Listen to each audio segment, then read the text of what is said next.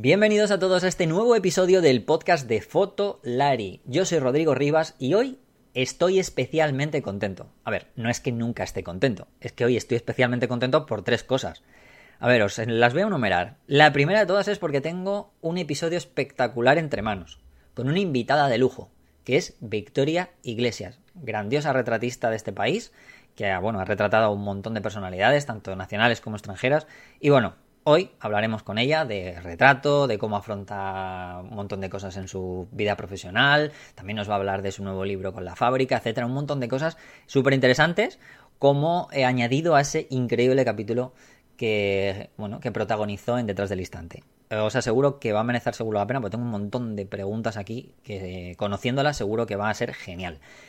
Y dos, contento por vosotros, por vosotros. ¿Por qué? Bueno, pues porque gracias a vosotros este podcast sigue su ritmo imparable y bueno, seguimos creciendo cada vez más. Nos habéis colocado entre los más escuchados dentro de categorías como arte o artes visuales en Apple Podcast, incluso siendo el, más escuchado en fotografía. Así que continuad así eh, porque, porque nos ayudáis un montón cosa que también nos ayuda que os suscribáis, recordarlo. Eh, os podéis suscribir en cualquiera de las plataformas como Spotify, iVoox, eh, Apple Podcast, como digo, bueno, donde queráis, pero suscribiros porque de esa manera os enteraréis cuando sale un episodio antes de que esté eh, bueno puesto en la web en el artículo porque siempre sacamos normalmente el podcast un día antes que en la web vale en la web me refiero que el artículo en la web de fotolari.com así que ahí tenéis una bueno posibilidad de escucharlo un poco antes sin si no visitáis la web vamos eh, suscribiéndos y el tercero o la tercera cosa por la que estoy contento es porque nuestros amigos de la Basat que ya sabéis que son amigos de la casa de Fotolari siguen, eh, bueno, pues acompañándonos en el podcast, entre otras cosas, en, estos días en Fotolari. Eh, ya sabéis que la BASAT es la escuela online especializada en másters online en fotografía profesional, retoque profesional, postproducción o fotografía documental, donde hay grandes profesionales como Tony Mengual, John Roch, Beguantón, Lander Larrañaga, con los que podréis aprender en clases online en directo, ¿vale? Desde donde queráis. Eh, además, eh, ya sabéis, si visitáis el canal de YouTube, que algunos de estos profesores eh, y profesionales han pasado por, el canal de YouTube y que les ha entrevistado y han, bueno, han hablado de cosas súper interesantes, como el color o un montón de cosas increíbles, incluido un último vídeo que hay de inteligencia artificial y de cómo afecta o va a afectar la inteligencia artificial a la fotografía, tanto profesional como actual. Bueno, interesantísimos los vídeos que, tenemos en, el canal de YouTube eh, con gente como esta que de las cuales aprende un montón también y vais a aprender un montón. Así que ya sabéis, eh, está abierta la convocatoria para los Master Online, cualquiera de ellos, que, empiezan en, noviembre. Y para tener esa información y saber mucho más de ello, pues os dejamos, ya sabéis, la información en el cajón, que podéis visitar lavasat.com o enviar un email al info.lavasat.com, pero como digo, os dejamos la información en el cajón. Y bueno, Agradeciendo a nuestros amigos de la Basat y estando muy contento porque voy a entrevistar a Victoria Iglesias, pues le abro micro y empezamos recordándoos también que después de Victoria viene Iker, que eso no estoy yo tan contento, pero bueno, tiene que estar. bueno, bromas aparte, empezamos con Victoria. Fotolari Podcast, fotografía, vídeo y lo que surja.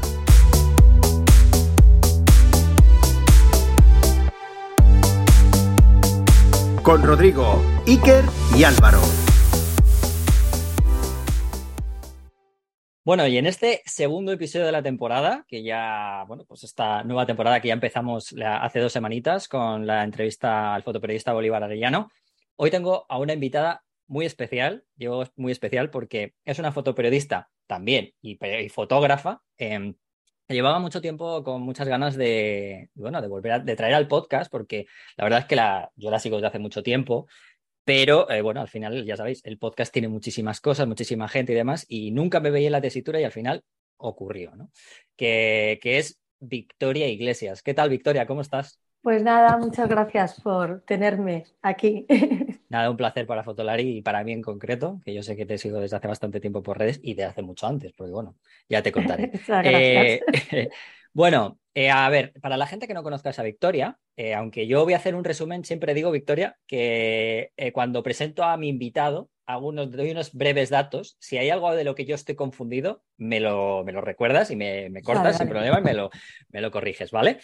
a ver, Victoria Iglesias es una periodista que acaba siendo fotógrafa, ¿vale? Luego nos comentará un poco, que ha trabajado para varios, varios medios, ha sido, eh, ha sido parte del staff de la revista Panorama, en sus, bueno, eh, en, una, parte hasta que cerró, ¿vale? Del grupo Z, y posteriormente ha sido fotógrafa freelance, pero eh, que ha publicado en un montón de medios españoles, todos los que podáis, bueno, pues conocer y, muchos más, ¿no? Por ejemplo, publica y ha publicado en El País Semanal, podría ser también, por ejemplo, en Marie Claire, Cosmopolitan, Interview, La Extinta Interview, La Vanguardia, etcétera, etcétera, etcétera, ¿no? no me confundo, ¿no? ¿Verdad, Victoria?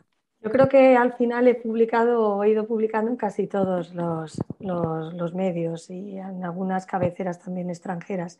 Eh, bueno, es, la cuestión de llevar eh, muchos años en esto y también que antes era, era todo más fluido, ¿no? Sí, eh, aunque has hecho muchas cosas, que luego ahora tocaremos un poquito, eh, yo solo le voy a decir a la gente un poco que una de las cosas por las que más se te conoce es porque haces retrato editorial. Has retratado a un montón de gente desde, bueno, del panorama que todo el mundo pueda conocer, ¿no? Podríamos llamarlo desde celebridades, ¿no? Sería como un poco celebridades, pero desde un punto más editorial para todo este tipo de publicaciones, ¿no? Eh, políticos, cantantes, escritores, actores, bueno, todo lo que un poquito podría ser esto, ¿no? Sí, bueno, eh, he hecho también reportaje social, he hecho reportajes de, viajes, eh, he fotografiado casi todo, desde, bueno, desde pequeños objetos o ordenadores antiguamente, libros, a, bueno, a lo que se ha ido gastronomía, lo que se ha ido cruzando moda, lo que se ha ido cruzando por mi camino. Pero sí que es verdad que, me, daban, mm, que me daban páginas cuando retrataba, ¿no? Cuando hacía esas series de pintores o, de cineastas, o etcétera. Bueno, aunque la entrevista que voy a hacer eh, y que voy a hablar con ella eh, no, va, no va a ser tan como siempre, ¿no? Como las otras que hacemos, más que nada, ¿por qué? Porque Victoria ha salido hace poquito, la última temporada de Detrás del Instante, de los cuales pues eh, ya sabéis que son amiguetes nuestros aquí en Fotolari, que les hemos tenido varias veces aquí cuando sacaron la primera temporada, la segunda, y, bueno, por eso la idea de esta entrevista con Victoria es que sea un añadido a ese gran episodio que si no habéis visto, eh, bueno, lo pongáis en cola y si lo habéis visto, pues que esto pueda ayudaros para complementar eso, ¿no? Eh, ellos, son maravillosos y lo hacen, lo hacen muy bien, ¿eh? Sin duda, son gente, son gente muy que tiene mucho cuidado, tiene mucho tacto, saben de lo que hablan y son muy majos, la verdad. Así que, bueno, lo dicho, los que no hayáis visto el episodio, pues adelante, y los que lo habéis visto, pues espero que esta entrevista os ayude un poco a complementar algo más y conocer un poco más de Victoria que no hubiera estado ahí, que ya es bastante. Eh, te voy a hacer una pregunta, eso sí, que aunque sé que está un poco resuelta eh, en, el, en el episodio, sí que necesito para entrar un poco en contexto, a pesar de que luego hagamos otro tipo de cosas. Y es, ¿Cómo empieza Victoria Iglesias en la fotografía? ¿Qué le atrae a Victoria? ¿En qué momento dice, quiero hacer esto? Es que eh, mm, empiezo por casualidad. Eh, como todas las, cosas, muchas de las cosas que ocurren en, mi vida, ¿no? Entonces, eh, bueno, pues hay distintos caminos que te van llevando, a veces sin querer. Yo no, yo no había pensado que iba a ser fotógrafa.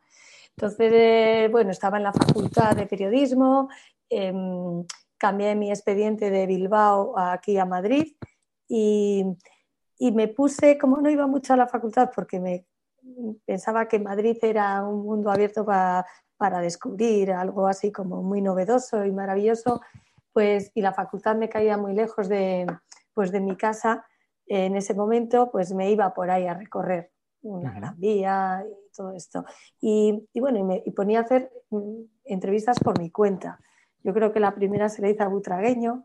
Oye, después de los años me ha comprado fotos. ¿eh? Oye, oye, estamos hablando para que la gente entienda un poco, esto es eh, como finales de los 80, principios de los 90, ¿no? Más o menos. Exacto, sí, más o menos. Y eh, al conocer a Gabilondo en, en, la Gran Vía, me lo encontré, pues yo, mm, sin pensarlo muy bien, le, bueno, le dije, voy a, hacer voy a hacerte una entrevista y cuando me dijo que sí y, y terminé de hacer aquella entrevista en, pues eso, en, el edificio de, la SER, que entonces estaba al frente de su mítico programa, pues le pedí un trabajo, pero se lo pedí como así como por inercia, porque yo en realidad no, tenía muchas ganas de trabajar. tenía, ganas, tenía ganas de ir de un lado para otro. y, entonces él, me dijo que sí, que me daba un trabajo. Y me iba entreteniendo, pues 20 en septiembre, 20 en octubre, 20 en noviembre, y yo iba siempre que acababa el programa, ahí a eso de las 12 y 5, me dejaban pasar, no había tanto control a lo mejor como ahora, y ahí él le esperaba. Yo me decía, ay, mira, pues estamos en esto y tal, pero vuelve.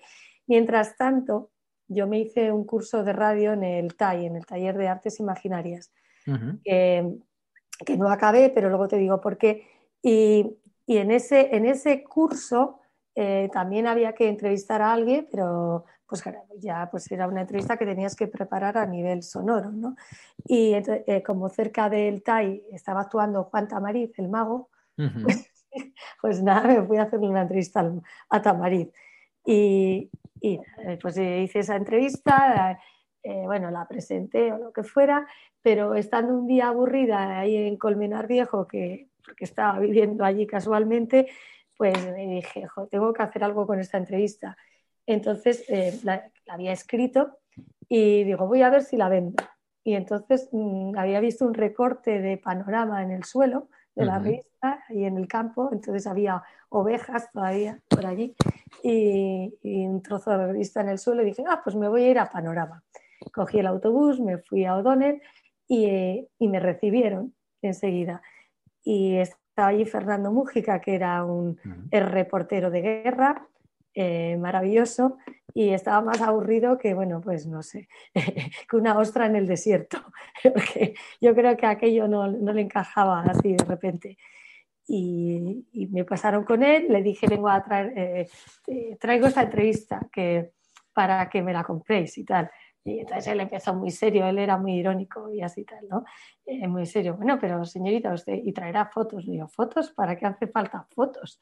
Si traigo Bueno, pero es que nosotros compramos cosas que la redacción no las puede hacer. La entrevista a Tamariz, pues la podemos hacer nosotros y tal.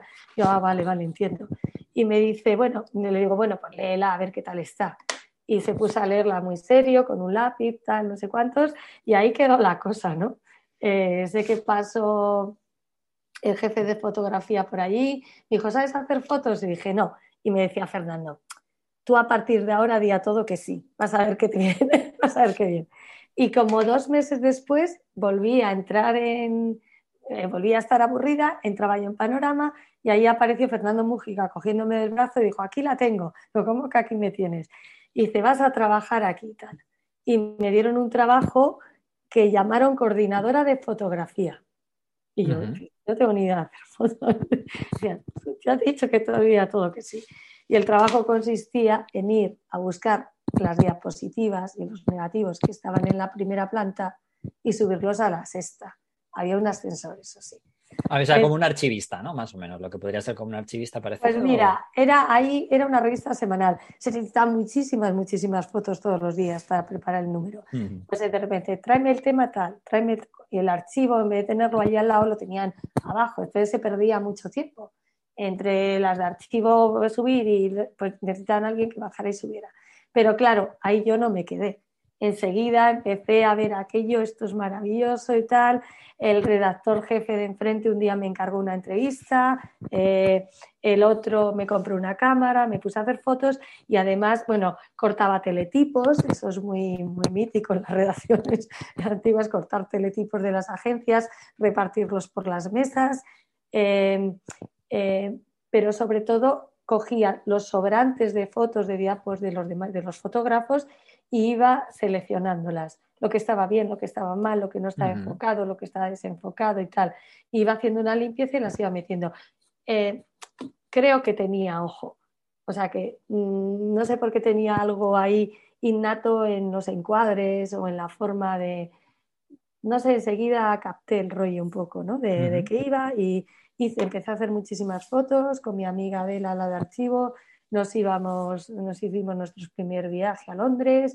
Em, eh, empecé a publicar mis fotos porque las colábamos, ¿no? de vez en cuando, ¿no? Las colabas ahí en plan como si fuera... Pero ¿a qué la vas a comprar en una agencia si tenemos el puente de Londres? Y lo están pidiendo para un programa, para una sección de... Digamos que, por, por, un lado, ¿no? Lo que tú también hacías era ordenar como lo que diríamos una biblioteca de stock, que sería de la propia publicación, ¿no? Y cuando se necesitaba un tipo de fotografía... Yo lo, yo lo bajaba a archivo, ellas lo archivaban, pero yo tenía que hacer una limpieza, no podía meter las 400 diapos, ¿no? Claro, claro. Entonces ellos hacían su selección, hombre, hacían su selección primera, luego me dejaban allí las cajas y yo me encargaba del resto, ¿no? Bueno, eh, así es como entras, más o menos, y luego esto sí que ya dejo para que, lo veáis en el episodio, que es cuando ella habla de su primer reportaje a, unos pintores, que es muy maravilloso, que además lo vais a ver ahí.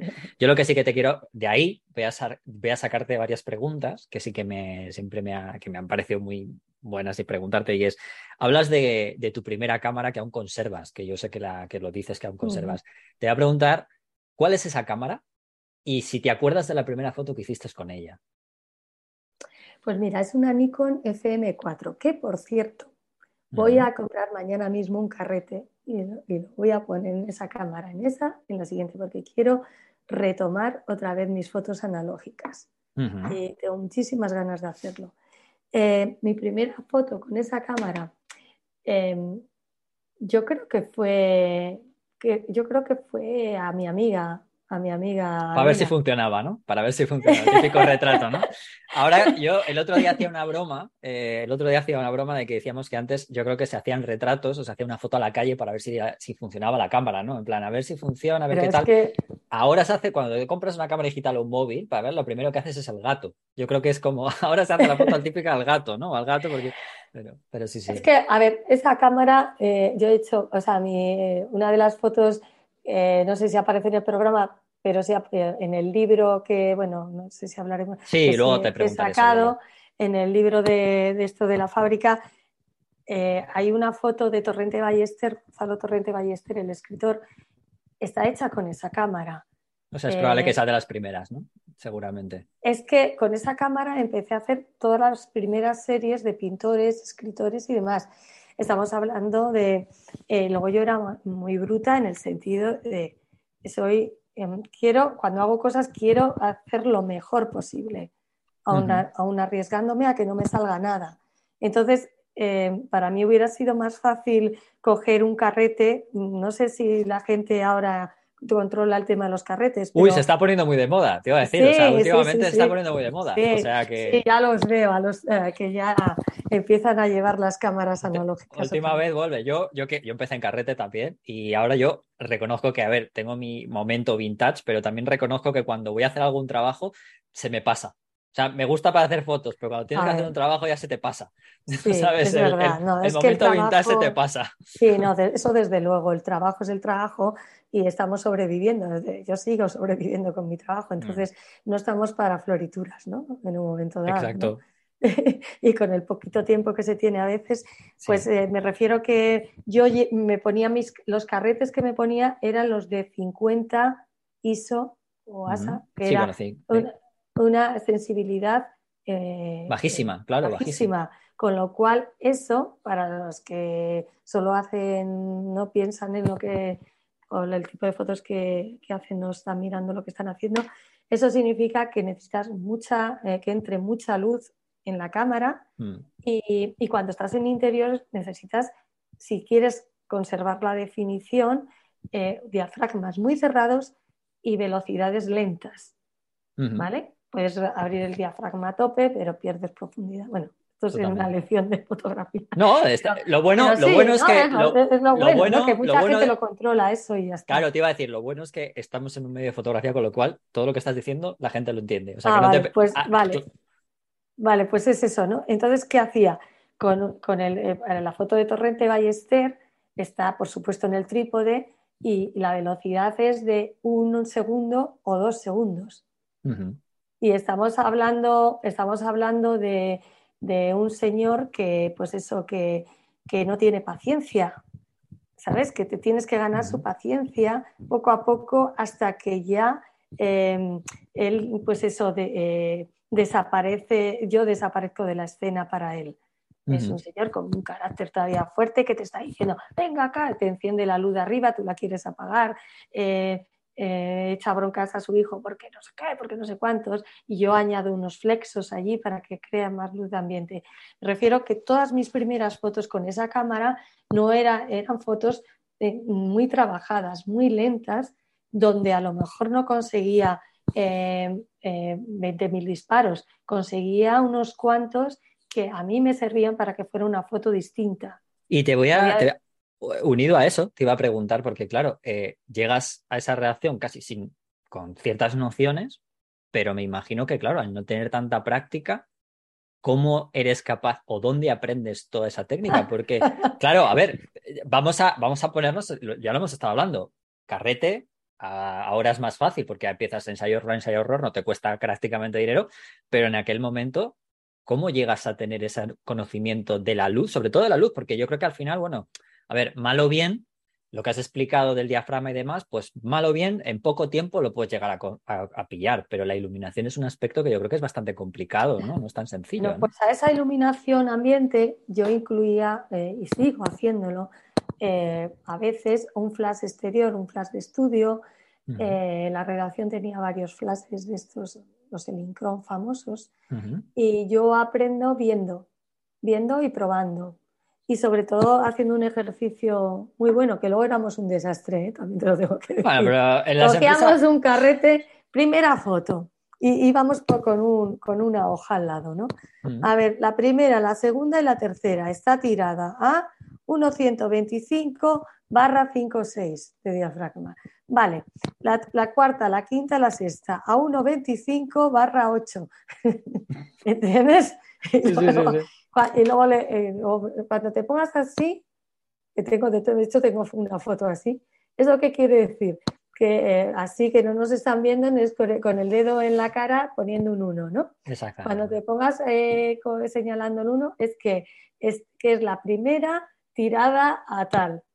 Cuando te ponías los dos dedos en la cara, estamos hablando de, como de una nueva serie, es la segunda tirada a tal.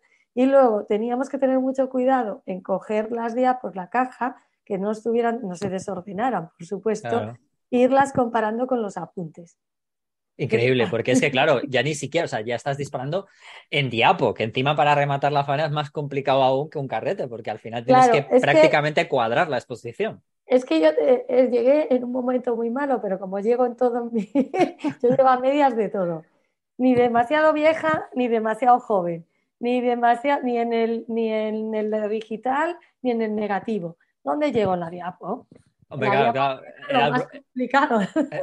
Claro, sobre todo porque, a ver, trabajabas, quizás los, los fotoperiodistas de, de, periódico siempre han podido tener más maleabilidad en cuanto a poner un carrete y poner ISO 400 porque es un periódico. Pero en tu caso, Claro, y aparte publicabas en revista y a color, claro, muchas claro, que tú un negativo en el laboratorio, pues podías hacer tu, o sea, que podías hacer tus copias, podías eh, hacer el antiguo Photoshop de laboratorio. Es que con una diapo lo tenías que clavar. Totalmente, sí, sí, sí. sí. Y yo me, yo me llegué a meter debajo de la mesa de la redacción, esperando al, al a este, al motorista, al, para que que venía del laboratorio de fuera que traía los carretes y dejaba así en la mesa far. Y, entonces te cagas de miedo porque Dios, ¿qué ha hecho? no, claro, claro, totalmente. Claro, es que ya te estás jugando la revista, ¿no? El, el trabajo, te estás jugando todo. Sí, sí, totalmente, en una toma, claro. es que al final es lo que te digo, que, es una. me, resulta, me resulta curioso, ¿no? Siempre por eso me gusta preguntar a la gente que trabajaba ya en, ese estándar, en ese momento, porque siempre, oye, la, digamos, eh, no sé, cómo, cómo sería el nivel de estrés, ¿no? Y ese tipo de situaciones. Pues mucho, eh, me imagino. Puedo asegurar, más luego no sé si vamos a hablar de los viajes con esos mm. carretes en la mano, pasándolo por todos los escáneres.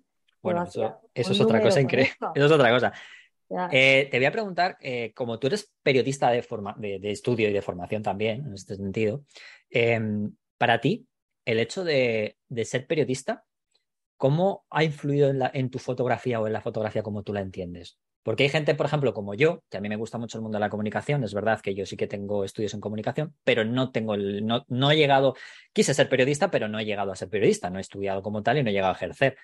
Pero me gusta saber el punto de vista que tiene una persona que ha estudiado periodismo, que se quiere dedicar a eso y al final acaba también haciendo fotos. ¿Cómo te ha influido a ti eso? Pues vamos a ver. Eh, o sea, yo llegué a, yo llego a un medio de comunicación pensando que soy periodista o que voy a serlo, no fotógrafa. Entonces, em, em, o sea, el, periodismo tiene unas bases, unos esquemas y, y, unos objetivos, ¿no? Y sobre todo, aunque no se cumple tanto últimamente, tienes que ser objetivo, tienes que ser, em, tienes que ser concreto y tienes que ser directo, ¿no? A la hora, yo creo que eh, sé muy bien cuando me encargan eh, un trabajo, para qué medio estoy trabajando. Y, ese, ese, tipo de, y ese tipo de medio condiciona mucho la fotografía. Eh, ¿Por qué en mi primera etapa mis fotografías son, la mayoría son apaisadas y no son verticales? ¿Por qué no hay tantos primeros planos?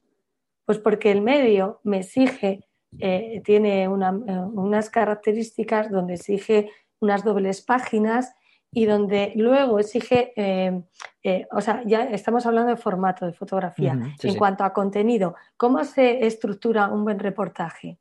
¿Cómo, ¿Cómo, no me sirve poner 20 fotos, ¿no? Yo a veces veo que la gente mete 30 fotos de lo mismo para ver, porque he hecho así y he hecho asado y ahora sabes que también tengo. No, eh, eso al final lo que hace es distorsionar eh, lo que tú quieres contar de ese personaje, ¿no? Mm, entonces tienes, eh, es muy difícil editar fotografía y sobre todo de, de, uno mismo porque no, sabe, no sabes cuál es la mejor. Necesitas a veces ojos desde fuera para que te lo digan, pero sí que tienes que tener cuidado para que lo que tú quieres contar con la foto, con pocas fotos lo puedas, lo puedas desarrollar en el caso de un reportaje. Por eso siempre he tenido muy claro que está el personaje, está el ambiente que le rodea y están los detalles por los que se mueve ese personaje. Entonces, eso contado en pocas fotografías hace un buen reportaje. Si me pones 100 de lo mismo, eh, la fuerza del reportaje se va.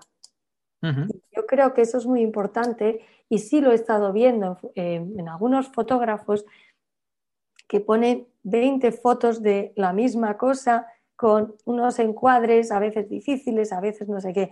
Y, es mejor poner dos y buenas y olvidarse de los demás. Y ya lo demás ya saldrá cuando tenga que salir.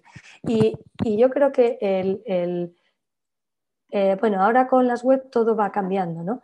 Pero un medio te exige mucha, que seas muy concreto, porque un mm. medio tiene un espacio limitado y tiene, y tiene unos lectores, o tiene unos, unos, unos receptores que quieren, donde les tienes que dar ese, ese impacto, esa, esa, entrada a tu información. Y yo creo que el periodismo es lo que tiene que conseguir, ¿no? Y, y mm. la fotografía tiene que basarse un, un poco en eso también. Mm, te una de las cosas que te iba a preguntar, que, pero prácticamente la, me la respondes, pero sí que te, lo voy a, para que a ver si me puedes dar un, pequeño apunte, me has respondido un poco como directamente, eh, más o menos como hay que tratar un poco a la hora del retratado también, ¿no? A la hora de buscar ese retrato, buscando también el medio en el que estás. Entonces, una de las cosas que sueles hacer muchas veces tú, en algunos momentos, es que no tienes tanto tiempo para retratar, porque los medios, los personajes que tienes, obviamente, a ver. Eh, son pocos. Eh, cuando suceden estas cosas, eh, imagínate que le tuvieses que dar un consejo a alguien o que tenga, que, se pueda tener que enfrentar en este momento a algo, ¿no? aparte del personaje, con poco tiempo. Mm, ¿qué, le, ¿Qué le aconsejas a la gente que se fije? ¿no? Imagínate para que esa foto pueda ser diferente cuando sabes que tienes poco tiempo. Es que, a ver, eh, mi lucha todos estos años es que cuando, tengo, eh, es, cuando tengo el personaje enfrente, no me sirve con coger la cámara y, ya está, y disparar y luego irme. y, es, necesito encontrar algo que, a mí me, haga ese momento distinto. Hay muchas formas de enfrentarse al personaje. Eh, tengo que decir que todas mis fotografías, em, todas mis fotografías por el tipo de, de la forma que, en la que están hechas, están todas fuera de estudio de un estudio profesional. He hecho también fotos en estudio. Fíjate, eh, las fotos de estudio son muy perfectas, están muy bien iluminadas, tú tienes el personaje allí y tienes un estilista, un maquillador y tal.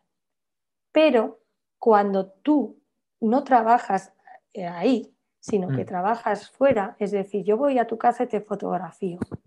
No he tenido tiempo ni siquiera de hablar contigo. ¿Por qué? Porque eres un personaje muy conocido, no tienes tiempo, pero has accedido media hora para una entrevista y unas fotos. Entonces, eh, eh, llegas allí y te encuentras a lo mejor la ropa que tiene una camiseta que no te va para nada o, una camisa blanca que de repente te mete ahí un mazazo de luz que te tal o bueno, pues ya te encuentras un impedimento, te encuentras con que esa persona no le gusta ser fotografiado. Accede a la entrevista, pero muchas veces no se da cuenta que, que esas fotografías son esenciales para que su entrevista se publique. De hecho, por ejemplo, en la que yo empecé en Panorama, si no había buenas fotos, no había entrevista. Y eso era chapo, era perfecto para mí, ¿no? Por eso me decidí también a ser fotógrafa. Entonces, pero ¿qué pasa? Que eso conlleva, conlleva que mucho, mm, eh, una improvisación, pero una improvisación con cabeza. Eh, primero tienes que dominar la técnica, eso está clarísimo. Porque en esos momentos, cuando tienes 10 minutos, un cuarto de hora, tú no puedes estar pensando, eh, tu técnica ya la tienes que tener eh, interiorizada. interiorizada ¿vale? Y entonces, más o menos, eh, tú tienes que saber que a esta distancia hay esta luz, si pongo un flash aquí, es total, cierro un diafragma, abro, tal, mido, dejo de medir la luz, tal. Pero mm, lo importante es no conformarse. Aunque te, aunque te vayas sin la foto, sé que es muy duro, pero hay que tirar, tirar de la persona que tienes enfrente. Esto, esto me lo comentaba, te lo he preguntado porque sé que además eh, eh, mm, eres compañera de, dentro del staff, bueno, está, sois freelance igualmente los dos, pero que sois dos personas que trabajáis para, esa, para, para Zenda. Ah, vale, estuvimos Geos, sí, porque estuvo aquí también en el y es, es muy amiguete mío y me contaba lo mismo, ¿no? Entonces, eh, yo no soy retratista, o sea, yo no entiendo muchísimo, sí que hago retratos, pero no es una de las cosas que haga todos los días. Y, veo que, estáis muy en el mismo, ¿sabes? En la misma línea, ¿no? es que, mira, no es lo mismo hacer fotos eh, pues de lo que tú quieres y mira qué mm. bien me han quedado y especializarte en ello, que hacer fotos que te encargan y que muchas veces el personaje que tienes enfrente no te gusta, claro. pero muchísimas veces o, es un personaje al que tú no hubieras fotografiado, pues porque a lo mejor no tiene esa estética que tú vas buscando, esos... pero tú tienes que hacer que te guste, o tú tienes que hacer, aunque tienes que hacer algo bueno de ahí. Entonces, mm, yo ya tengo el olfato muy desarrollado, porque son muchos años haciendo fotos. Claro. yo entro en un sitio y hago un chequeo, así, clac, clac, clac, clac, clac, clac, clac, como si fuera un ordenador, ¿no? Sí, además del personaje estás viendo todo lo que hay alrededor del personaje, todo. Y mientras a lo mejor me escapo, siempre pido permiso. ¿Me puedo ver esto? ¿Puedo ver lo otro? Eh, bueno, yo he tenido también peleas por mm. este tipo de cosas. O sea, yo he acabado peleándome con Gala, por ejemplo, teníamos unas broncas eh, alucinantes, ¿no? Yo acabé, yo, eh, acababa llorando, le decía al secretario, eso es que, eso es que le, que le, que le caes muy bien, ¿no? Pero es que, mm, es que esta habitación no me sirve. ¿Me dejas ver un poco el resto de la casa? Es que tengo que bajar la persiana, es que tengo que abrir esto, es que tengo que hacer lo otro. Es un chequeo rápido. Con el ojo, eso en primer lugar. En segundo lugar, eh, mm, eh, ver tus posibilidades. O sea, eh, si ves que no le vas, que no vas, él no va a dar nada, absolutamente nada, o llevas tres minutos y ves que ahí no consigues nada, tienes que buscar eh, si no buscar la parte psicológica, buscar la parte estética. ¿Vale? No sé cómo decirte. Yo hay, sí, totalmente. o sea... que la soluciono de una manera y otras que la soluciono de otra. Eh, que no me, va, no me aporta nada, ¿qué tal? Pues entonces miro la franja de luz que entra, que te va y eh, que te va a iluminar el personaje, el fondo que sea tal que digamos que todo a la vez, lo tienes todo a la vez. Que si, la, si el propio personaje no es el que puede contar la historia, que por lo menos el entorno o la luz pueda contarlo, ¿no? Cuente algo. Y, y de todas formas, de todas formas, hay dos cosas muy importantes. Dos, el encuadre y la luz.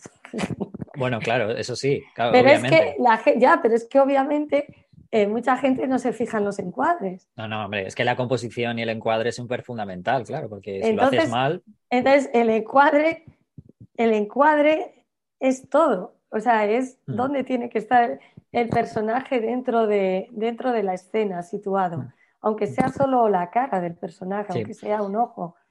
Y la luz, pues claro, puedes hacer, puedes subirle a uno encima de un pino, pero como tengas una luz horrorosa, pues se convierte en una horterada.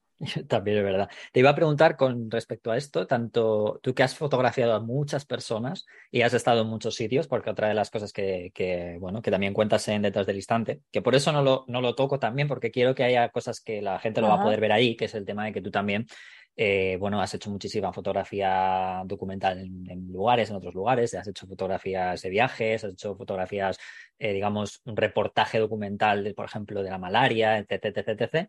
Todo eso lo pueden ver en, el, detrás del instante, que por eso no he entrado mucho, pero sí que sé que has estado en muchos sitios y también has fotografiado a muchos personajes, te voy a preguntar, ¿qué, qué personaje te gustaría fotografiar que no has fotografiado, aunque esté muerto, no importa, o no, ya no podamos, y qué lugar te gustaría visitar y por qué para fotografiar? A ver, es difícil saber qué personaje Mira, una de las cosas que a mí me pasó en esta profesión es que, em, que me doy cuenta, o sea, eh, a ver, yo voy a, eh, yo soy una persona eh, que me, que me enamoro, ¿no? Que voy amando a las personas, aunque al principio me caigan mal. No sé, y, cuando fotografías a alguien, ya lo metes dentro de tu mundo, y aunque sea la persona más detestable del mundo, mundo, mundo, pero ya tienes el tuyo eh, ya lo tienes también en el tuyo. Eh, yo, claro que hubiera, eh, que me hubiera encantado fotografiar, lo que sé, pues a, muchos personajes que, ya no están. Lo que pasa que, mm, a ver, este, este, yo ya no idolatro. A nadie, claro. Es como decirte, em, no sé, eh, cuando, cuando mm, a veces cuando tienes delante a ese personaje, eh, eh, pues pierde el misterio, ¿no? No, y sobre todo tú que en ese sentido, claro, tienes esta experiencia de saber eso, ¿no? Porque eso está delante de muchas personas que a lo mejor al principio. Entonces, yo creo, parto del hecho de que es verdad que hay gente más especial y, y, con una serie de, pues, de background, de valores, de tal, de conocimientos que los hacen especiales y no y, por supuesto que me encanta haberlos conocido y quiero seguir conociendo y he aprendido mucho de toda esta gente, pero tampoco eh, tampoco me mm, tengo ya el, ídolo al que, quiera buscar. Eh, oye, pues si eh, me hubiera encantado a lo mejor, pues yo qué sé, fotografiar a Mandela o, o fotografiar a, pues, pues, no sé, pues a, mucha gente, pero, pero es que claro, la, vida no te lo ha dado o no, o no has podido encontrarlo en ese momento, ¿no? ¿Y el lugar? lugar? Y, el lugar, pues mm, con los lugares, eh, pues a lo mejor a lo mejor lo que más me queda por descubrir es, es, es África, ¿no? Eh, y, sí, y a lo mejor me, a veces cuando veo las, las fotografías de, de, algún amigo que está mucho, bueno, de un conocido que se llama Fábregas, el que está mucho en África, el otro día le estuve viendo en Instagram, que joder, cómo me encantaría perderme por ahí, ¿no? Con... Sí, sobre todo porque eh, el hecho de que tú eres, eh, a ver, eh, muchos de tus reportajes, yo digo que has viajado mucho, pero muchos de los reportajes que has hecho en esas fotos son con cierto también cierta intención de mostrar lo que está sucediendo en esos sitios, ¿no? Y me imagino que yo estaba por el norte, o sea, pues he estado en, en, el Sinaí, he estado en Libia, he mm. estado en Túnez, en no sé qué tal pero me queda esta parte de abajo tan maravillosa que yo veía cuando era pequeña en los calendarios de, las misiones que llevaba mi madre, ¿no? y, estaban ahí en las, en las cabañas, en las chozas y esos, esos, no sé, esos ojos y esos niños. Y, he fotografiado muchos niños en, en, Colombia o, en Chiapas y tal. No sé, ahí hay algo, ahí hay algo que, está por a lo mejor cuando tenga 80 años me, mm. me piro. Pues, ¿por qué no? Seguro que sí. Eh, permíteme, eh, yo mm, cuando pienso e, en, ti como fotógrafa, permíteme que, me viene siempre a la mente, no porque, o sea, tú obviamente tú tienes tu parte, o sea, eres tú, ¿no? Es tu ente, pero me viene como una, una mezcla moderna de Joana Viernes y Cristina García Rodero. es como, sí, porque sé que, yo sé de tus reportajes, o sea, más allá de eso, ¿no? Esa mezcla, ¿no? Que pues, a lo mejor pensando un poco más en esa, esa, esa forma que tenía y que tiene García, Cristina García Rodero, ¿no? De buscar eso en, lugares, ¿no? En lugares como esos reportajes más. Y, pero claro, tienes esa, ese punto de acercarte a la gente y ese punto fotoperiodístico y obviamente porque eres mujer, obviamente como le pasó a Joana Viernes, ¿no? Entonces, eh, aunque es algo propio, no lo he sacado de ningún lado, simplemente si te parece bien, bien, y si no, lo siento, simplemente no, me parece fenomenal. Además, bueno, a, a, Rodero hace muchísimo que, bueno, le he fotografiado dos veces y es curioso que me, que me, que me menciones ahora, porque eh, hace poco, no, sé con quién estábamos hablando, y me acordé, digo, que es de, que es de Cristina, porque ¿dónde está? No, sé que creo que estaba ahora en, un, en, una, en una historia de fotografía, en unos cursos o algo. Mm. Pero mm, es verdad que no he vuelto a saber nada de ella a nivel profesional. A ver, es que yo creo que todo lo da, mm, a ver, la inquietud y el momento. Yo te iba a preguntar, ¿no? Te iba a preguntar, sobre todo, eh, diciéndote este, este, tema, sobre todo porque eh, ¿qué han significado? O sea, si tú has tenido realmente eh, gente en la que fijarte, ¿no? Mujeres en las que fijarte en tu profesión. Es que soy muy, soy muy petarda con estas cosas. ¿Sabes por qué? Y no me gusta la palabra petarda.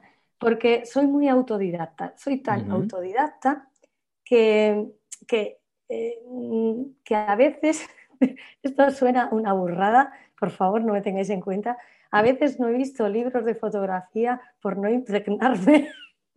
No, no pasa nada. O sea, eh, por, no, al final... por no impregnarme de nada exterior porque yo quería buscar mi propio lenguaje.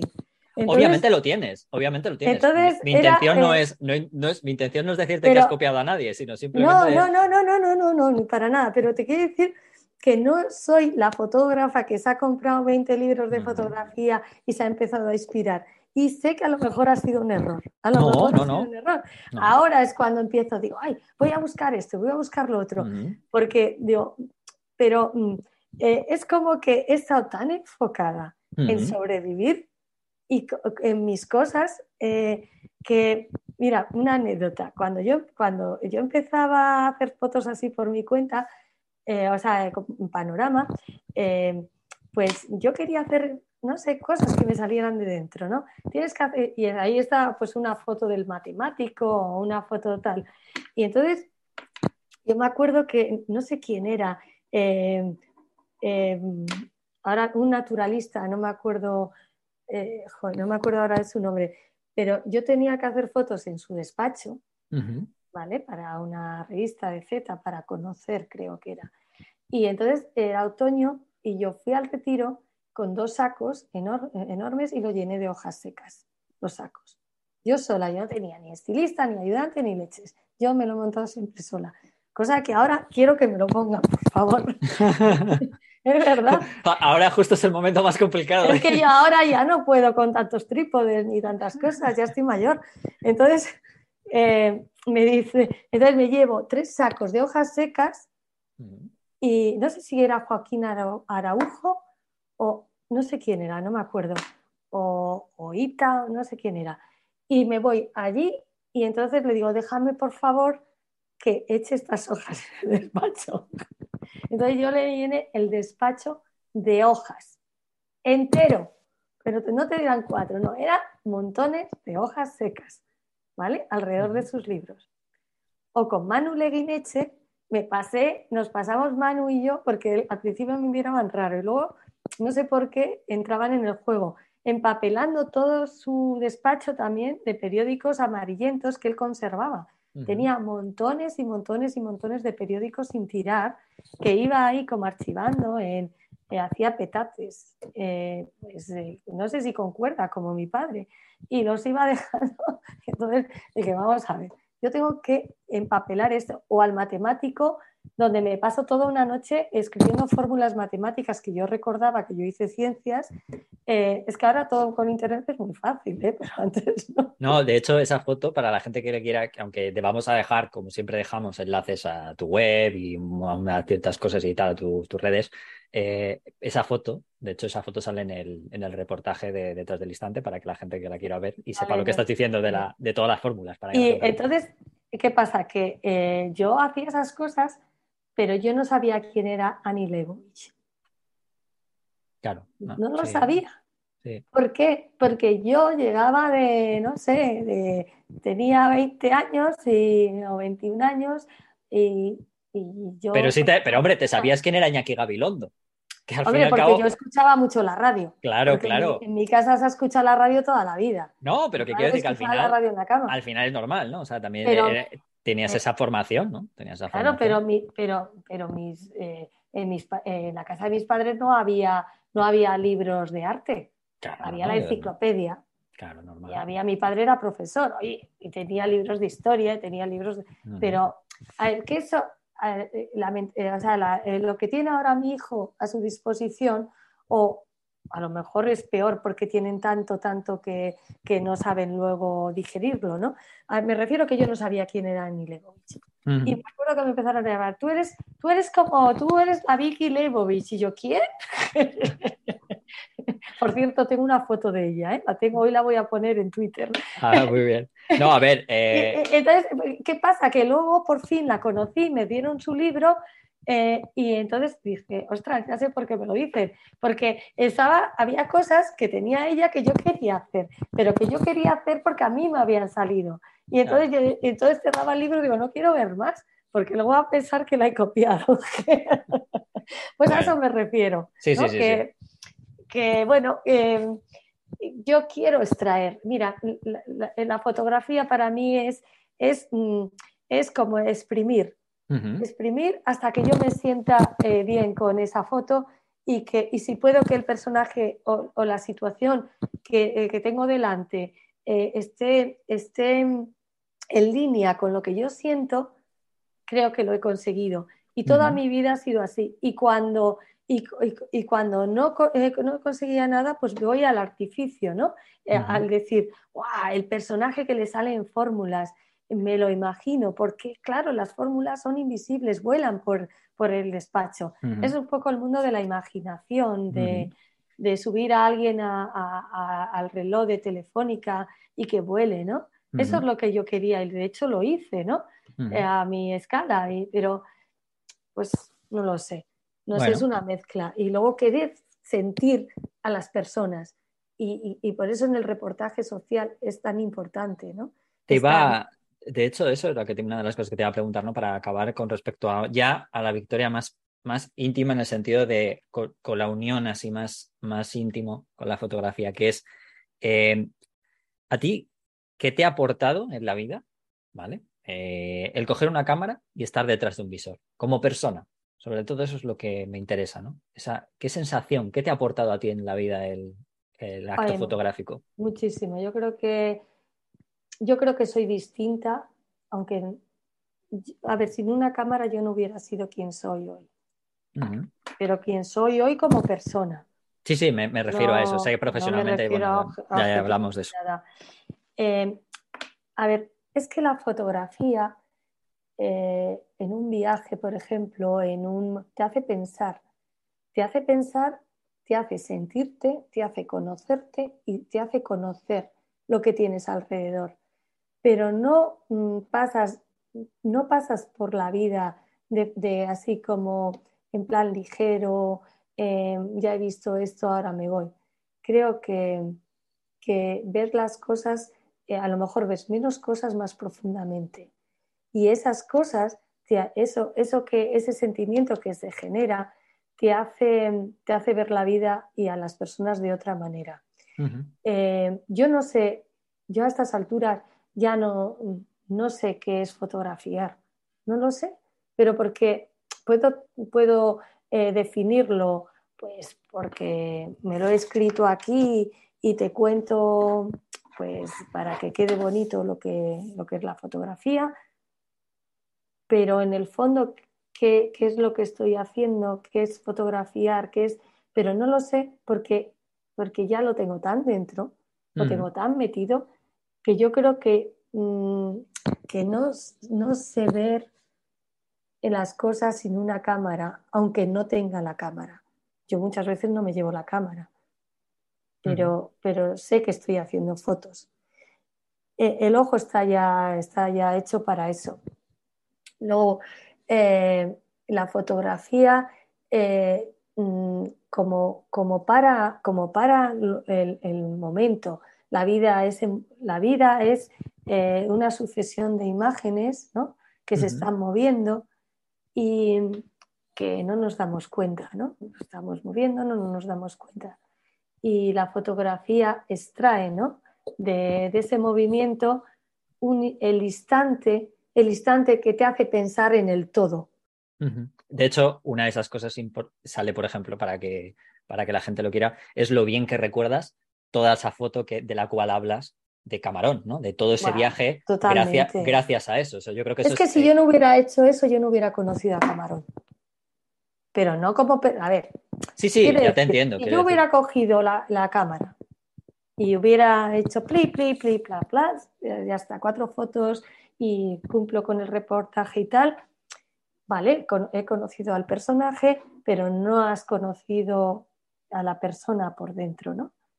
Yo conocí parte de Camarón por dentro. ¿Pero por qué? Porque, porque estaba, em, estaba como muy... Eh, estaba eh, buscando, buscando eh, esencias y momentos.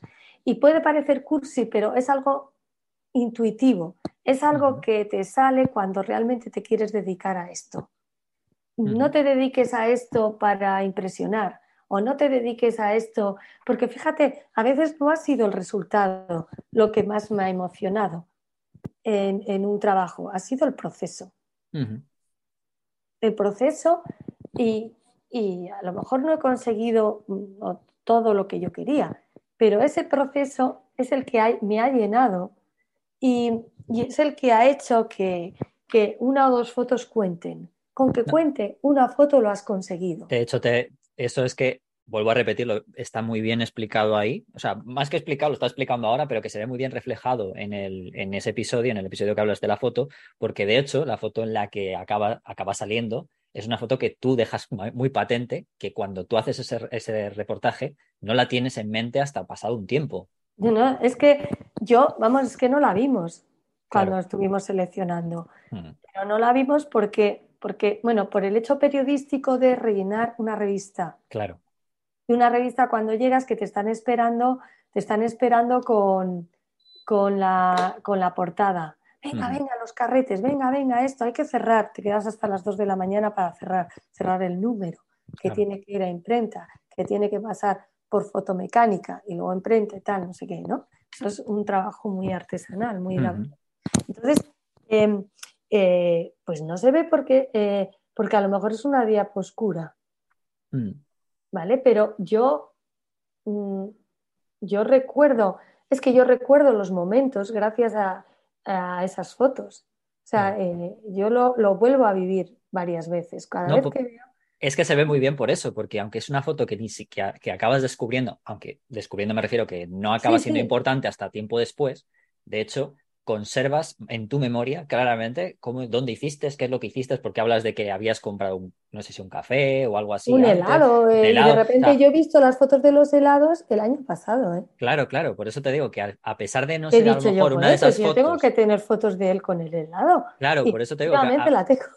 a pesar de no ser las fotos que incluso entraron en ese reportaje, que sería incluso lo más fácil de recordar por ser decir, oye, pues estuvimos eligiendo esto, te acuerdas muy bien de foto, de la foto aunque fuera tiempo después, ¿no? Al final es, es por eso lo que comentas muy bien. ¿Sabes lo que pasa? Que todo este tipo de fotos donde eh, la improvisación y el, o sea, la frescura de los momentos eh, se dan, ¿no? Eh, pues todas estas fotos al final lo que hace que, pues que los momentos, los momentos cuenten, ¿no? Eh, y, luego todo lo que hace esto es que las anécdotas surgen solas, porque nada está, porque las cosas no están medidas.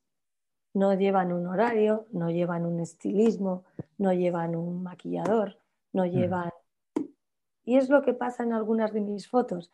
yo diría en la mayoría que como son frutos de la improvisación del momento, el personaje se queda como a veces como, no sé, como un poco impactado por la situación y, se deja o no se deja llevar, pero se crea un ambiente que propicia una foto distinta. Ya sea para bien, como decías antes, o para, no, para mal. O para mal, o no también, claro. O no también. Yo me acuerdo, por ejemplo, ahora mismo me viene a la cabeza una foto de Merced, de José mm, Merced. Mm. Yo llego al sitio y es la oficina discográfica. Eh, a mí no me gusta. Pues enseguida yo busco las azoteas. azotea, azotea. Y entonces, eh, Merced al final le hago bailar en la azotea. Si yo eso lo hubiera tenido previsto dos días antes, probablemente no hubiera surgido, ni con esa luz, ni con esa fuerza, ni con ese momento, porque, porque él hubiera estado pensando, ay, tengo que bailar, pues no me apetece, es que lo tengo que ensayar, es que tengo que cantar, es que no tengo la voz, es que tal, es que cual. Y, esa es la parte buena de, no tener nada, de no tener nada de antemano, excepto, bueno, cuando me voy con las fórmulas donde este tío, pero me podía haber ido con los rollos de fórmulas y haber vuelto con ellos. ¿sabes? Sí, que aquí lo, que quieres decir al final también es que está bien eh, tener ciertas cosas preparadas, pero que también tenemos que dejar ese lugar a la imaginación, a la improvisación y al momento, y siempre eh, desde nosotros, ¿no? Desde lo que nosotros somos, y yo creo que eso... claro, es el buscarte la vida un poco. Por eso, a lo mejor el tipo de retratos que yo tengo no son retratos, no son retratos de estos que eh, perfectos, que dices, fíjate la luz, pero sí, pero sí son quizá más, más reales, ¿no? Claro, más cercanos. Y, más cercanos y además, porque yo siempre he tenido mucho cuidado con mis limitaciones de, tiempo, de material y demás, eh, cuidar mucho, muchísimo la luz. Claro. Y date cuenta que no, había Photoshop. Bueno, pues para acabar, te voy a hacer una pregunta, eh, porque ya has hablado pues, de, bueno, de todos tus inicios y demás, y me, te voy a preguntar, ya que además, eh, además ya eh, también eres madre y desde ese punto de vista, ¿tú qué le dirías a, esa Victoria de que está empezando a estudiar eh, periodismo en Bilbao, si te la encontraras ahora? ¿Qué consejo, qué tú crees que le darías estando en tu situación ahora? a ver, pues yo lo primero que la diría es no tengas miedo a nada. Eh, eh, la vida pasa muy rápido y tienes que tirar adelante con, todo lo que te propongas. Porque si no sale lo que te propones, sale, algo paralelo que también está muy bien o sale algo mejor de lo que habías esperado. ¿no? y, y si vas a ser fotógrafa, pues, pues entonces eh, adelante con, todo ello, ¿no? O sea, dejarte, dejarte llevar por la intuición y, sobre todo eso, ser, pues ser valiente y no, y no buscar, a ver, ¿sabes lo que pasa? Que mm, las, cosas están muy difíciles económicamente hablando para todo el mundo, pero eh, si yo hubiera pensado que con esta profesión, a ver, yo con esta profesión no me he hecho rica. No, no, ninguno. No somos Aline Bovitz ni Mario Testino, esos son tres. Entonces, entonces, claro, que el, consejo yo ya lo tenía, entonces no pensé nunca en el dinero, ni pensé que, iba a hacer esto por, por dinero. Tuve también suerte y, y, y, lo único que, bueno, pues eso, pues que eh, lo que he dicho al principio, ¿no?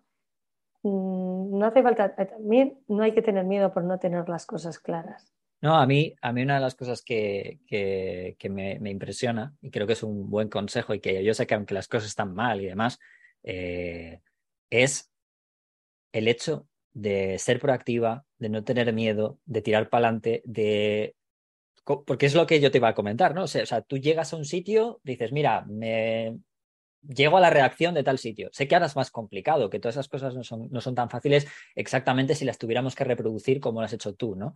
Que porque ahora, por ejemplo, pues te dirían, ¿quién eres tú? ¿Para qué vienes? ¿no? Te, tendrías al guarda de seguridad y no te dejaría entrar. Pero también es verdad que todo cambia. ¿Qué quiero decir? Que yo creo que la historia no es reproducir lo que has hecho tú, sino creo que es ser como has, sido tú, que es ser proactiva, buscarte la vida. Al final siempre hay recovecos en cualquier momento. A lo mejor el recoveco es diferente que al de antes. te voy a decir una cosa. Yo he tenido compañeros que a lo mejor han dejado de trabajar porque cuando, cuando dejaron de hacer lo que, lo, que les apetecía, ¿no? que eran los reportajes y tal, los viajes, pues mm, no se encontraban bien haciendo unas fotografías, que te voy a decir yo, de una fiesta, ¿no? O un sarao, ¿no? Y, una de las cosas que yo he aprendido es que no hay que tener complejos, ¿no? Eh, y, de todo, y de todo se saca. Yo he hecho de. Por eso, eh, yo he seguido porque he hecho de todo.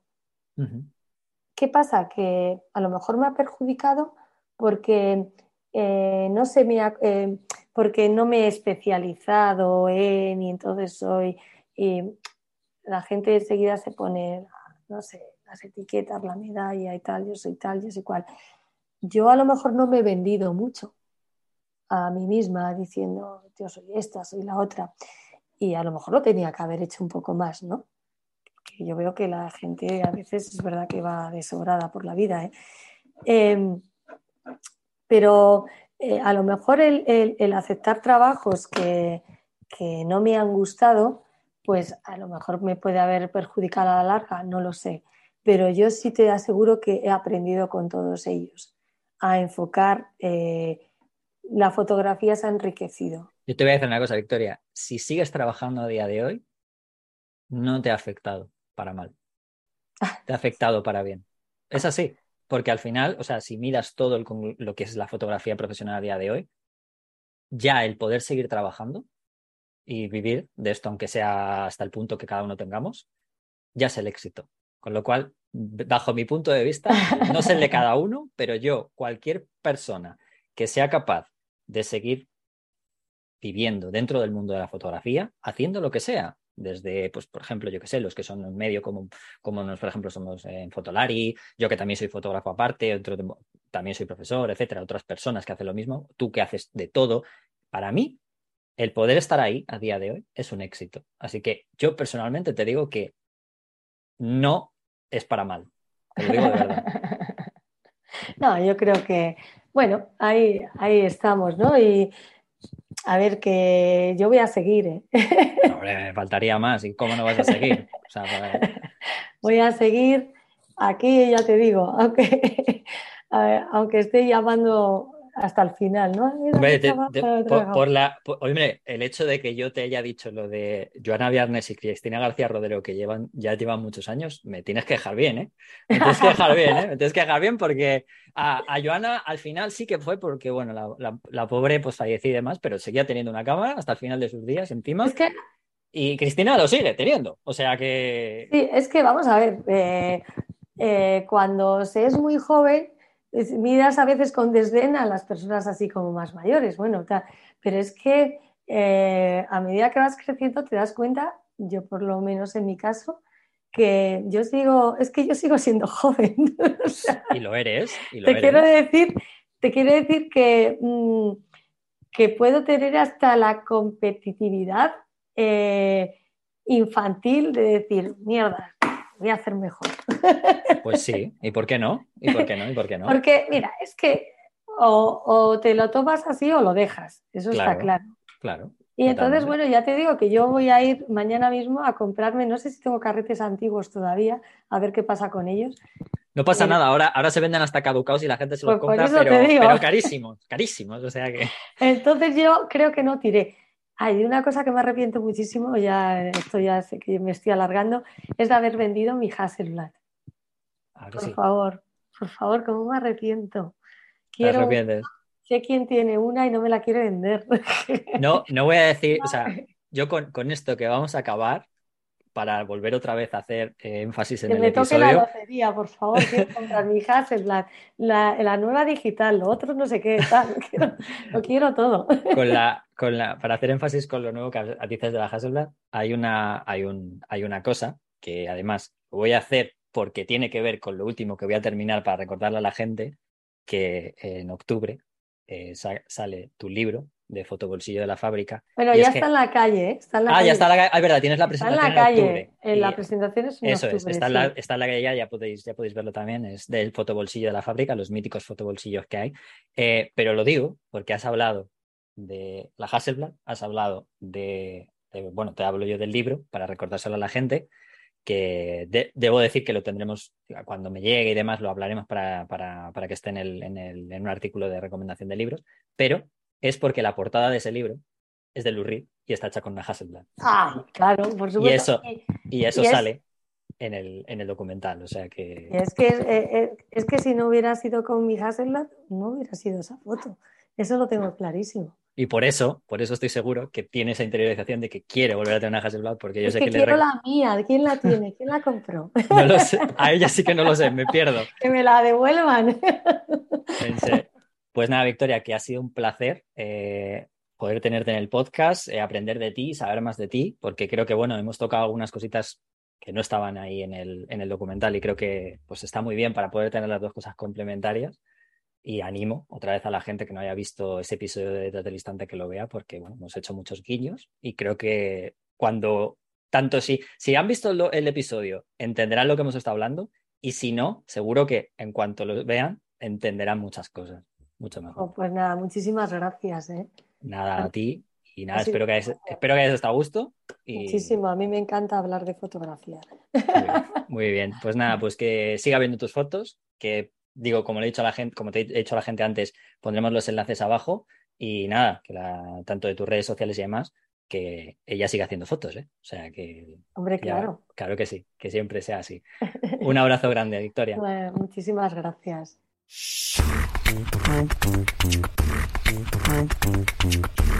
La diapositiva y el negativo.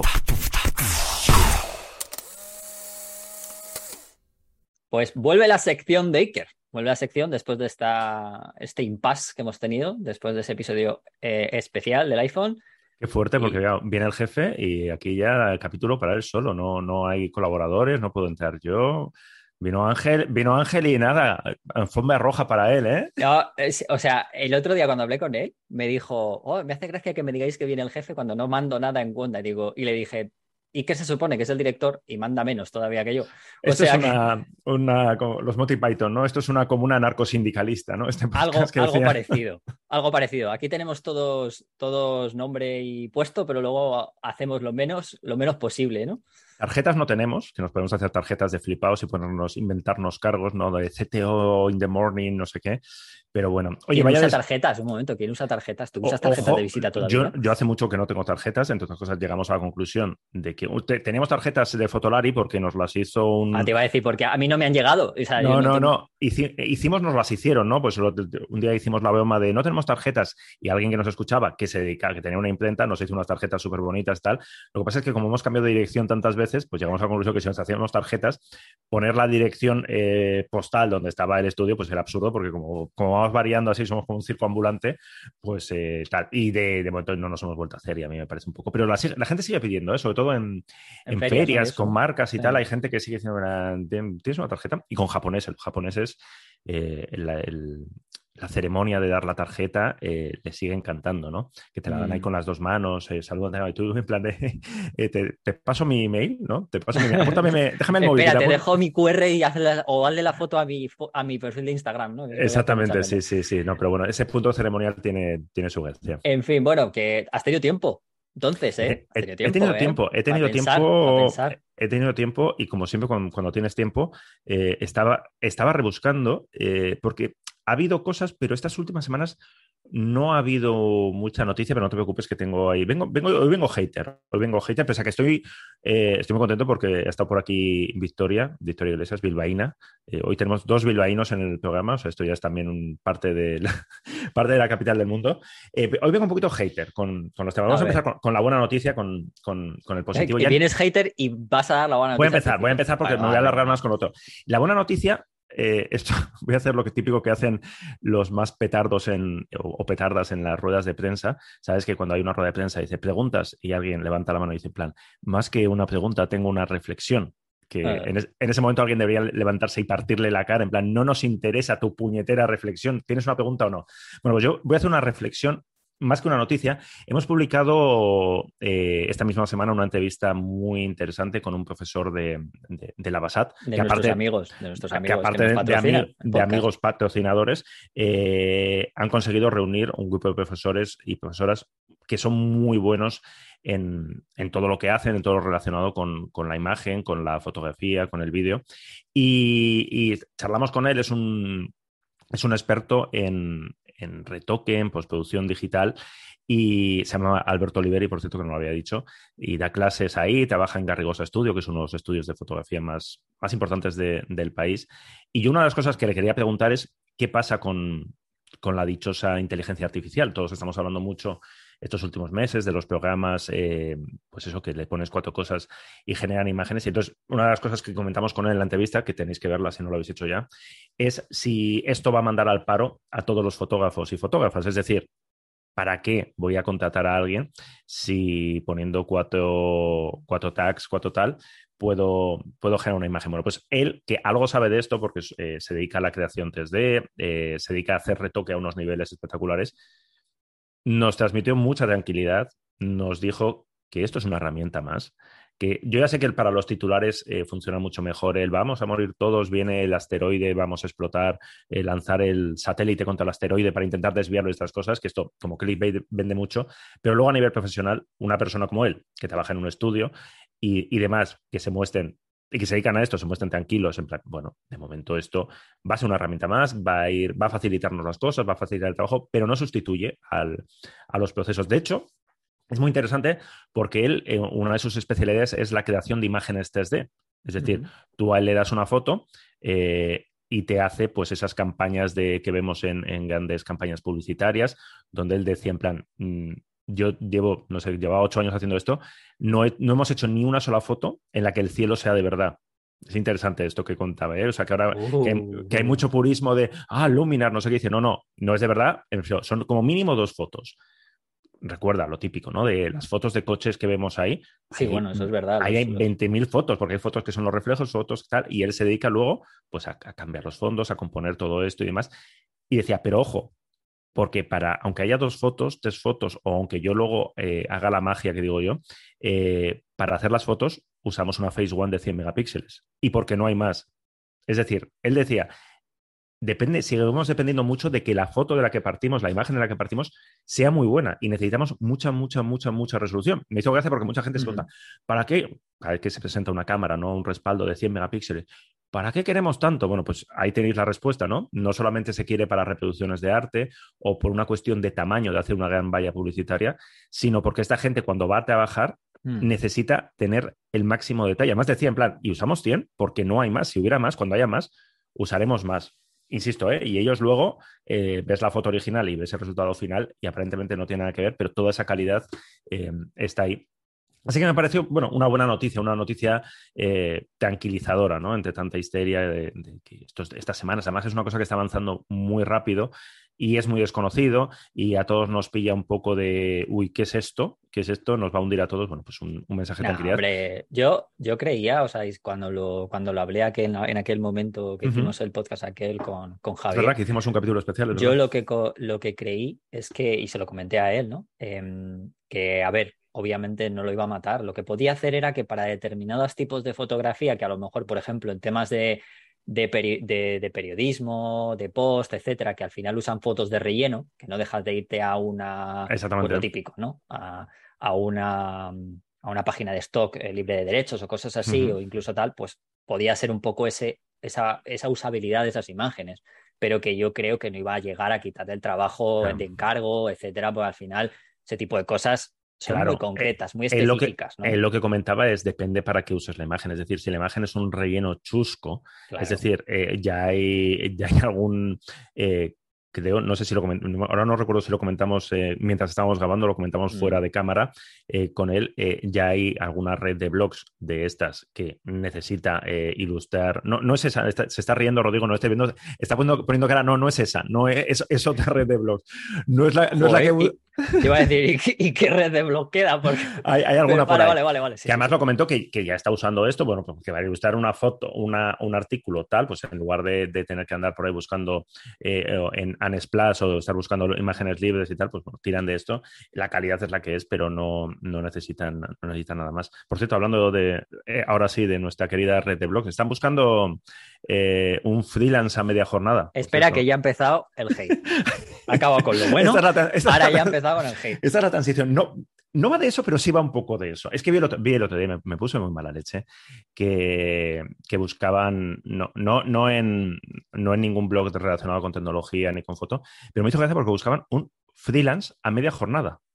Son dos, o sea, son dos temas antagónicos. Es ¿eh? como, hola, si soy freelance, si supone que o sea, mi horario es el que yo quiera. No me pones horario. Te, te, sorprendería, Iker. No, no, me así. no, no, no, solo no solo en ese medio que tú y yo conocemos, sino En, un sitio bastante más grande. Ah, cierto, cierto. Sí, sí, que, que, que yo sé que, que, funciona y yo que, soy periodista y que eh, colaboro, no estoy en ninguna relación con, con, varios periódicos, todos los grandes medios de comunicación funcionan así, con falsos autónomos y demás, pero me, hizo gracia que lo ponían en Twitter.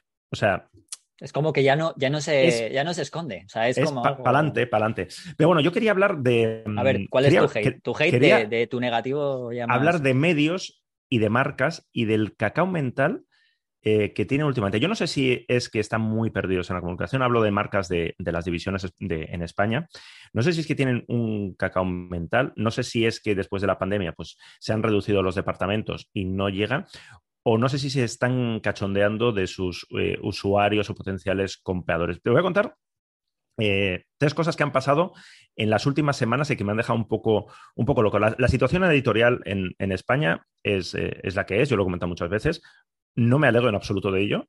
Mm, o sea, no me alegro en absoluto de que Fotolari sea el único eh, medio especializado en, tecnología y en fotografía eh, que queda ahora mismo en España, con, bueno, pues que, estamos ahí día a día, que nos dedicamos profesionalmente a esto. No me alegro porque es, eh, hay gente que dice, en plan, ah, siempre presumo. No, no, no presumo, eso es una muy mala señal. Ojalá hubiera cinco o seis medios porque eso significaría que el sector tiene una, mucha, mucha salud. Si no hay más medios, no es porque nos tengan miedo, es porque es un sector donde no hay mucho dinero y ya, no interesa estar, ¿no?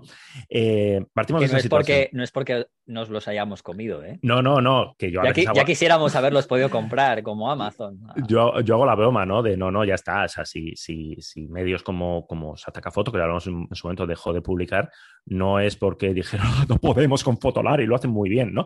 que es verdad, por otro lado, ¿no? Pero no lo hicieron por eso, lo hicieron porque supongo que eh, los propietarios miraron los números y dijeron en plan, a ver, esto mm. no, esto no. Bueno, esa es la situación, ¿no? Pues en esa situación en la que más o menos eh, todo el mundo que está buscando una cámara o algo relacionado con la imagen o tal sabe, eh, acaba en Fotolario o, nos conoce y demás, eh, el otro día se presentó una, cámara de acción que es un segmento un poco colateral, pero es un segmento que nosotros tratamos bastante, pues porque al ah, final... vamos a decir la, GoPro.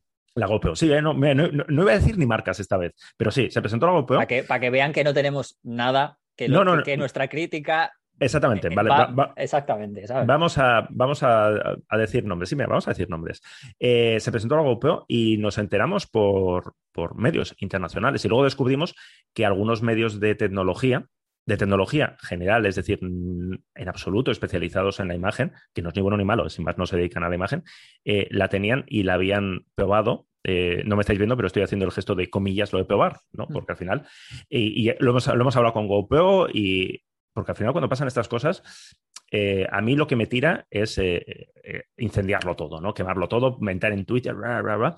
Pero bueno, me estoy haciendo ya mayor y aparte de esta rajada que estoy pegando aquí, pues bueno, luego intentas arreglar las cosas y preguntas, oye, ¿pasa algo tal? Porque bueno, en su momento hicimos un review no un poco duro, sino un poco explicando las cosas de una generación anterior, digo, oye, pues igual es de estas marcas que, se, que la crítica no la admiten bien, no, no, no ha habido ningún problema, no sabemos qué ha pasado, tal, ya os la mandaremos, tal, pero me sorprendió, me sorprendió que una cámara de vídeo, por mucho que sea de acción, eh, por dice, es que no os tiréis en paracaídas. No, pero es que nadie se tira en paracaídas. O sea, las pruebas que por ahí... Yo todavía no he visto muchos blogs de tecnología en las que la gente se tira en por paracaídas. Por eso, por eso, ¿eh? por eso. Entonces, me, sorprendió que, o sea, que no pensaran esto.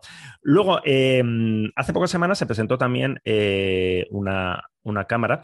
Aquí no voy a decir nombres ni marcas porque hay amigos implicados y no, y no quiero que eso tomen a mal. se presentó una cámara y hubo una presentación internacional de prensa para toda la prensa del mundo.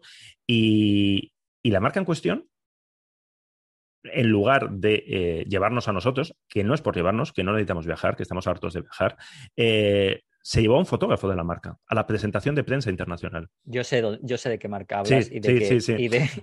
Entonces, mm, claro, yo luego hablaba con ellos, digo, es que no lo puedo entender. Es que no puedo entender, o sea, insisto, no tengo ninguna mm, ganas de irme eh, dos días a la otra punta del mundo a grabar un vídeo eh, rápido y más sin Álvaro, porque seguramente no hubiéramos podido ir los dos, mucho mejor trabajamos aquí, pero no lo puedo entender que a una presentación de prensa mandéis a, un fotógrafo vuestro que hará muy buenas fotos, pero que no se dedica a probar cámaras. Y la tercera, eh, la semana pasada creo que fue, se presentó un, un nuevo objetivo de otra gran marca del sector de fotografía y yo sigo esperando la nota de prensa, que no quiero la nota de prensa para nada, ¿eh? Quiero nota de prensa. Yo te, paso toda la nota de prensa que quieras. no, no, de esta, de esta no ha llegado nota de prensa, créeme. No, no, a mí tampoco me ha llegado vale, objetivo, pero que me refiero que si es porque te falten notas de prensa, yo te las paso si quieres. Que no quiero la nota de prensa, porque normalmente ah, nosotros publicamos antes la nota de prensa. El problema es que, eh, por supuesto, ese objetivo ni se nos ha comunicado precio, pues al final tú ya tienes tus trucos, ¿no? Yo cuando en, España pues hay marcas que funcionan especialmente mal, que sus departamentos de comunicación pues van a un ritmo que no es el nuestro, yo sé que los precios están en Alemania, por ejemplo, en Alemania toda, pero las marcas, la, propia web oficial en su departamento de prensa comunican los precios, deduzco que IVA, pues habrá un porcentaje de diferencia con IVA, no sé cómo está el IVA en Alemania, pero me sigue sorprendiendo. Es decir, porque es un objetivo bien interesante que se va a vender, se. No es ya que no eh, que tengamos que estar detrás para que nos lo dejen, es que se la suda. Entonces, no sé qué está pasando y aprovecho todo esto para eh, hacer mi típica llamamiento que de vez en cuando lo hago también en, redes sociales, lo hacemos en Fotolay y lo recordamos.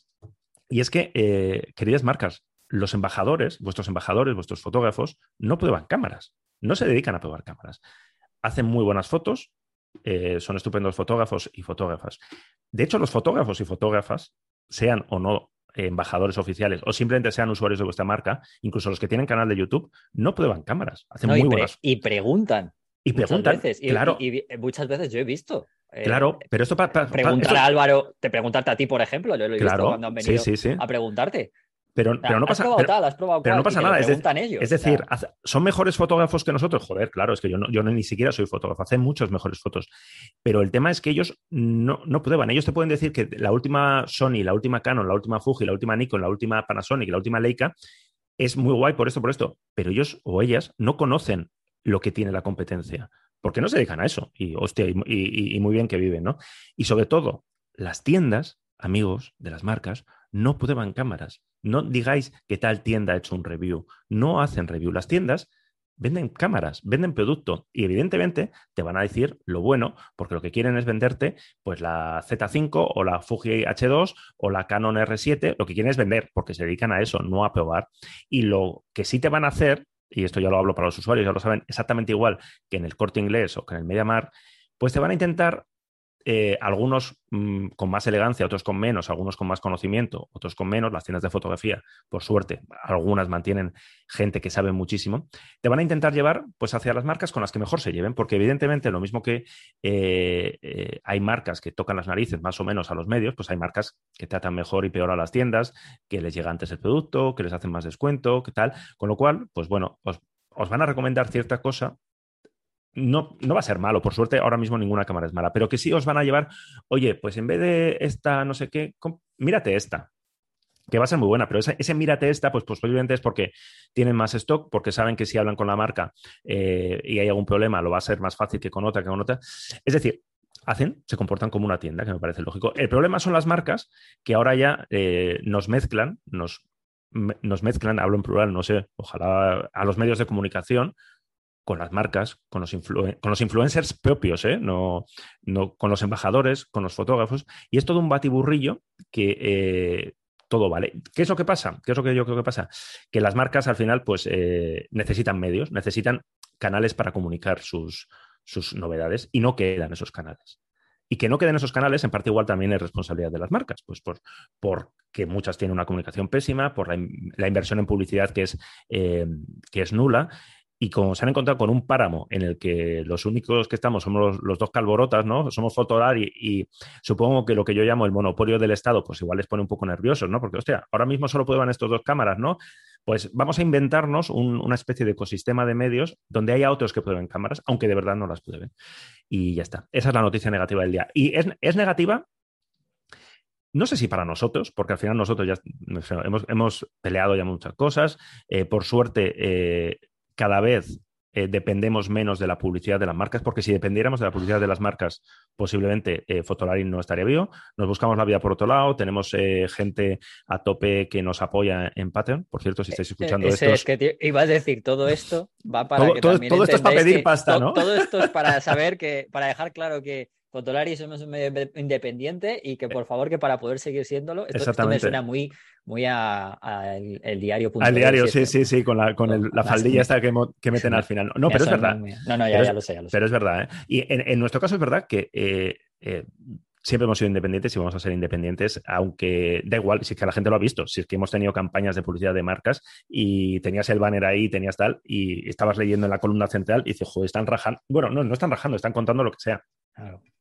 Y eso trae problemas. Eso, eso algún día haremos, cuando escribamos nuestro libro realmente, cuando estemos jubilados, contaremos las, no sé si hemos sí, hemos perdido campañas, sí, hemos perdido campañas, las perdíamos en que sabes de y las seguimos perdiendo en Fotolari por ese tono, por, por eso de, oye, es que mm, yo es que esto, la parte editorial no la voy a mezclar con la parte de, tal, ¿no? Así que, mm, no sé, amigos de las marcas, si queréis, os hacemos un coaching eh, de cómo llevar la comunicación, porque os veo muy, muy, muy perdidos. Y lo que es peor, os decía que eso para Fotolari, pues mm. bueno, tiene cosas divertidas, ¿no? Tiene cosas, eh, nos da vidilla y tal, pero claro, para el comprador o la, persona que esté buscando una cámara, se puede tener un cacao en plan de, oye, pero es que eh, el, señor este que es usuario de, de, Sony, de Fuji o lo que sea, me está diciendo que esta cámara es la mejor del mundo. Voy a la tienda y me dicen otra cosa. Y luego veo, veo Fotolari y me están diciendo, qué bueno, qué tal. ¿A quién hago caso? A Fotolari. y, que luego, y que luego sin llegar a ser medio solo, ¿sabes? Hay un influencer que te habla de una forma de una cámara, luego otro te habla de otra. O sea, ya no es ni siquiera entes diferentes, sino mismos personajes. Claro, claro, claro. Que, yo no, que yo no voy a entrar a, lo típico de los influencers. no, no lo digo como algo negativo, Si tú eres ¿eh? Instagramer, youtuber, influencer y trabajas, con, un, e, y ¿eh? trabajas con un equipo, joder, lo, vas a conocer súper. Es decir, si tú todos tus vídeos los grabas con la Sony no sé qué o con la Canon no sé qué, es posible que vas a saber más de ese modelo que nosotros. La diferencia es que nosotros vamos a saber cuál es la alternativa de otra marca a eso y que para algunas cosas, o igual por mejor precio o peor precio, pues puede ser interesante. A eso nos dedicamos, ya está. Así, Totalmente. Así fácil. He sido un poco hater, me ha quedado un tono así como muy conciliador. Bueno. Cortamos y repetimos en plan No, eh, no, Iker, no. Ya, de todos modos, ha sido muy hate al principio. Has empezado. Es que has empezado, fuerte. Empezado fuerte. Has empezado muy fuerte. Yo siempre, yo recordar, niños y niñas, siempre hacia arriba. Hay que apuntar siempre hacia arriba. Es decir, cuando somos haters hay que apuntar no a, no a la persona que lleva la comunicación de la marca, no al, al, falso autónomo que está currando para la red de blogs, hay que a los jefes, a los jefes siempre, es decir, a los que hacen que eso funcione o que permiten que, siga funcionando así y demás. No pasa nada. Yo ya, yo os lo digo, eh, a todos los que escuchando. yo cuando me tengo que quejar de algo, al me director, quejo de Iker. O sea, yo no, no, no, ya me quejo de Iker. Más arriba, más a arriba. A ver, Ángel, sí, claro, sí. Tú, tú cuando quieres, bien que tiras para arriba, cabrón. en fin, eh, que ah, bueno, no me voy a despedir sin antes eh, dejar claro a la gente que por favor se puede seguir suscribiendo al, podcast, que cada vez tenemos más suscriptores, pero que bueno, que, tenemos mucha gente. Nunca somos suficientes, nunca, somos hay gente suficiente en Fotolari, queremos más. Venirse. Claro que sí, claro que sí. Así que nada, bueno, Iker, dentro de 15 días nos vemos. Voy eh, preparando más cositas. Y a lo mejor hay sorpresita, porque nos vamos a traer, yo creo que a un señor bastante desconocido y que yo creo que va a ser muy interesante. Uh, hablar con una persona ah, completamente desconocida, pero que está muy metido desde hace muchos años en el mundo de la fotografía, aunque no tengamos ni idea. Pinta muy bien eso. Sea. Un, abrazo. Chao. Fotolari Podcast. Fotografía, vídeo y lo que surja. con Rodrigo, Iker y Álvaro. Holly came from Miami, FLA. Hitchhiked away across USA. Plucked her eyebrows on the way, shaved her legs, and then he was a she. She says, Hey, babe, take a walk on the wild side. Said, Hey, honey.